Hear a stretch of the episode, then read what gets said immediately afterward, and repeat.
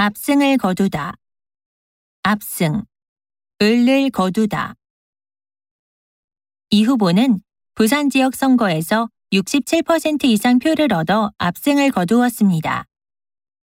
한재윤 의원은 이번 대선에서 박우빈 후보가 압승을 거둘 것이라고 언급했습니다. 4월 총선에서 보수당이 압승을 거두면서 내년 대선에 대한 관심이 집중되었습니다. 지난 총선에서 전문가들의 예상과 달리 야당이 압승하여 화제가 되었습니다.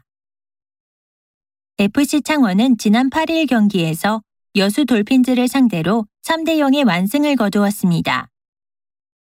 샤샤당은 지난 선거에서 참패를 당한 이후 이미지를 바꾸기 위해 노력하고 있습니다. 뮤지컬 고양이 댄스가 개성적인 춤과 노래로 큰 성공을 거두었습니다. 지난 1월 샤샤전자는 또다시 최고 실적을 거두었다고 발표했습니다.